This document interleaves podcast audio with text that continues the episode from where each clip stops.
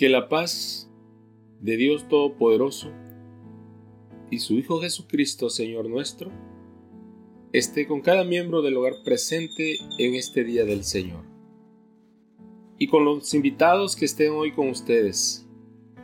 Levanta tu mano y dile, Dios te bendiga. Les invito a que inclinen sus rostros y podamos llegar en oración a Dios Padre. Bondadoso Dios y Señor, alabado sea tu nombre una vez más. Te damos gracias porque este medio de gracia, Señor, tú has puesto para poder reunirnos en adoración a tu santo y bendito nombre. Señor, te suplico que tú tomes el control de todo lo que se ha de expresar, Señor. Que tu Espíritu Santo sea el que guíe a este tu siervo para poner, Señor, delante de tu pueblo las palabras correctas y lo más importante, Señor, que cada corazón reciba con amor y regocijo tu palabra. Bendice este momento de adoración, Señor, y fortalécenos en tu nombre y en tu espíritu. Bendito seas por la eternidad y para la eternidad. En Cristo Jesús, nuestro Señor y Salvador. Amén. El tema que a la luz de la palabra estudiaremos lleva por título una relación especial de Dios con su pueblo. Dependiendo del papel que hoy representas en tu hogar, te propones el hacer o cumplir con tus obligaciones o deberes y a cambio esperas recibir algo. Pero regularmente terminamos fallando. Primero porque aquel que hizo una promesa para con nosotros o nosotros para con ellos, no cumplimos. Y por lo tanto, también nosotros caemos en ese error y decimos, bueno, no fue dicho como no fue hecho como se dijo, entonces ya no voy a hacer lo que se me pidió. También en el ámbito laboral o en la escuela pasa algo similar, ya que muchas veces terminamos torciendo las reglas o principios bajo los cuales se rigen. Llegamos cuando queremos a trabajar, hacemos lo que queremos y no lo que nos eh, ordenan. Incumplimos en todo lo que dentro de esa institución eh, se puede llamar reglas marcadas. Pero también en las escuelas no llevamos los uniformes, no obedecemos en las tareas eh, que se nos dejan, ¿sí? Y a veces caemos también en el error de poder hacer las cosas de manera indebida. En ambos, en ambos casos terminamos fallando. Ahora, vayamos a la palabra del Señor del texto bíblico ya leído en Éxodo capítulo 19, en donde vemos que el pueblo está en el monte Sinaí, reunido todo el pueblo de Israel. Ese monte sagrado, donde por primera vez al siervo de Dios, Moisés, se le apareció un ángel en la llama de fuego en una zarza. Y ahí, en ese lugar santo, ahora recibía las instrucciones de Dios para su pueblo. Dice en los versículos 5 y 6. Ahora pues, si dieres oído a mi voz y guardareis mi pacto, vosotros seréis mi especial tesoro sobre todos los pueblos, porque mía es toda la tierra. Y vosotros me seréis un reino de sacerdotes y gente santa. En la predicación pasada estudiamos sobre Abraham, otro gran siervo de Dios, el cual vivió una relación especial con Dios a través de la fe. A través de la fe en Él y de sus promesas. Recuerdo que les, les recomendé leer todo lo referente a Abraham. Espero lo hayan podido hacer. Ahora bien, Dios en este nuevo pacto con el pueblo de Israel menciona dos requisitos importantísimos, pero que a la vez son muy fáciles de hacer. Número uno, oíd mi voz. Estar atentos, dice el Señor. Y número dos, guardaréis mi pacto. Ser obedientes, dice el Señor. Vemos pues que la obediencia dará como resultado tres expresiones maravillosas bajo las cuales Dios nos dice que la comunión entre Él y su pueblo existirá. Número uno nos dice que seremos su especial tesoro. Número dos, que seremos un reino de sacerdotes. Y número tres, que seremos una gente santa, un pueblo santo. Que debemos creer en, en, en esta relación especial, dice el Señor. Porque dice en la última parte del versículo 5, dice que seréis mi especial tesoro sobre todos los pueblos. ¿Por qué? Porque dice, porque mía es toda la tierra. Que nuestra fe debe estar marcada por ello. Que Dios es el que tiene el control total del universo. Entonces, dice que seremos un especial tesoro. ¿De qué manera nos esforzamos por conservar aquello que para nosotros es de gran valor o de gran estima?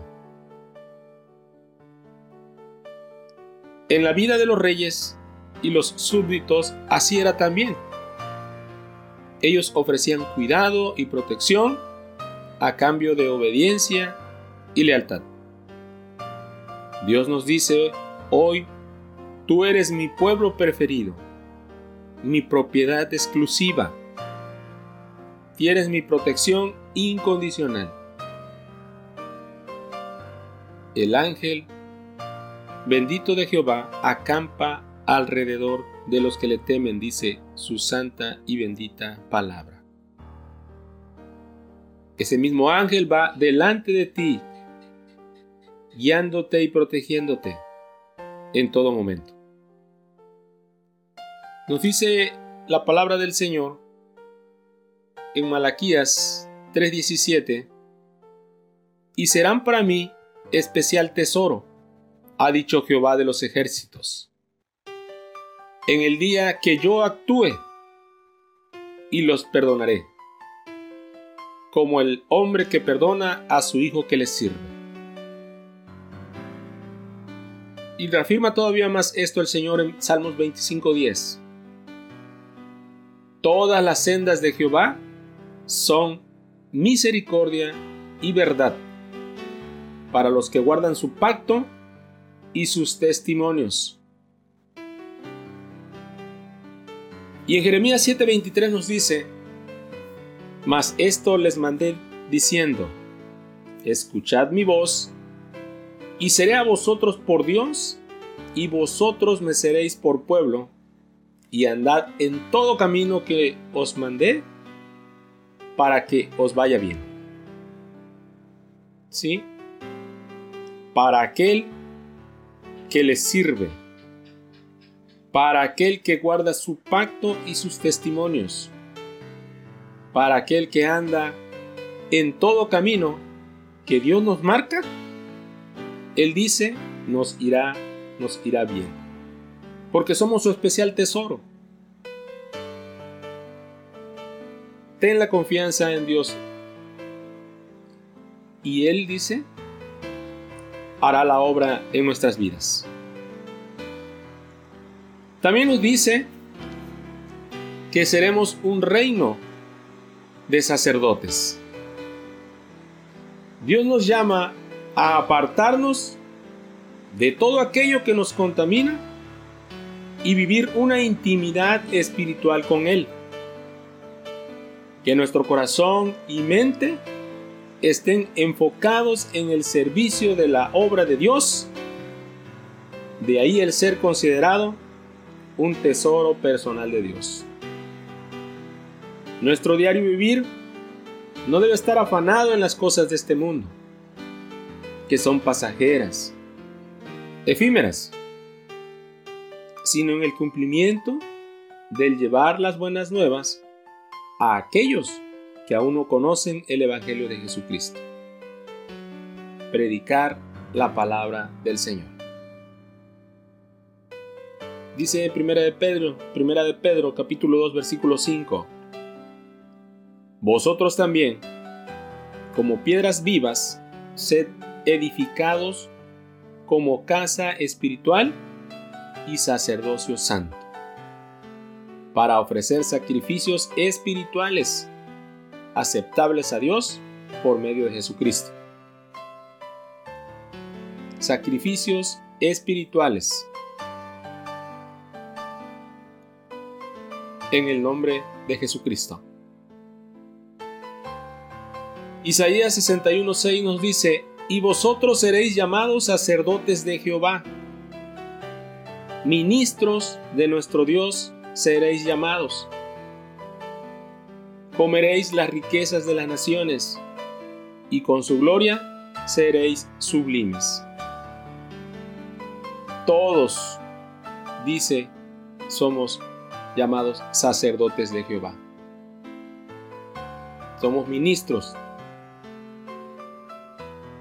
Así seremos llamados, dice nuestro Dios. Somos pues encomendados a hablar de Él, a hablar de sus proezas, a hablar de sus maravillas. El Señor nos insta a que empecemos en nuestros hogares con nuestros hijos y los hijos de nuestros hijos y los hijos de los hijos de nuestros hijos a cumplir esto que dice la palabra del Señor. Ser ministros de Dios. Y ministro significa enseñar, instruir. Dice la palabra del Señor también en Apocalipsis capítulo 1 versículo 6. Y nos hizo reyes y sacerdotes para Dios su Padre, y nos hizo reyes y sacerdotes para Dios, su Padre, a Él sea gloria e imperio por los siglos de los siglos. Amén. Se refiere a que por nuestro Señor Jesucristo somos hechos reyes y sacerdotes para Dios. No menospreciemos este, este gran privilegio y no nos, no nos eh, dormamos en nuestros lugares.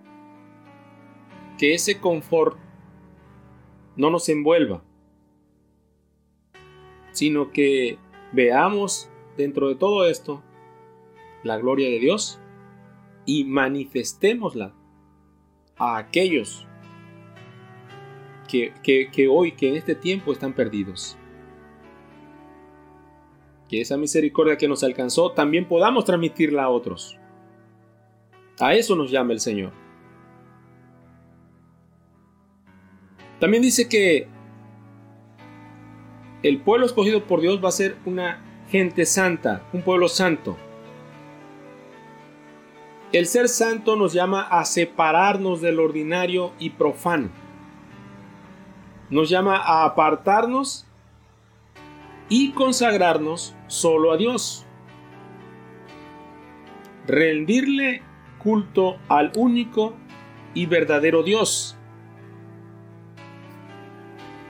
El apartarnos de las distracciones del mundo y sus vanidades nos permitirá mantener el conocimiento y la adoración a Dios. Que sea pues en la vida de cada uno el no inmiscuirnos o, el no dejarnos que todas las distracciones del mundo nos envuelvan, haciendo mayor que la gran prioridad de nuestras vidas que es el adorar a Dios. Que todo eso quede atrás, que todo eso quede en segundo plano. Que nuestra, nuestra prioridad en nuestras vidas y nuestros corazones sea el glorificar el nombre del Señor. Ese es el principal eh, objetivo del hombre en este mundo. Dice que es glorificar y alabar a Dios. Y la recompensa dice, ¿sí? gozará de él para siempre, dice la palabra Señor. Busquemos pues el rostro de Dios. Romanos 12.1 nos dice, así que, hermanos, os ruego que por las misericordias de Dios, que presentéis vuestros cuerpos en sacrificio vivo, santo, dice, agradable a Dios, que es vuestro culto racional.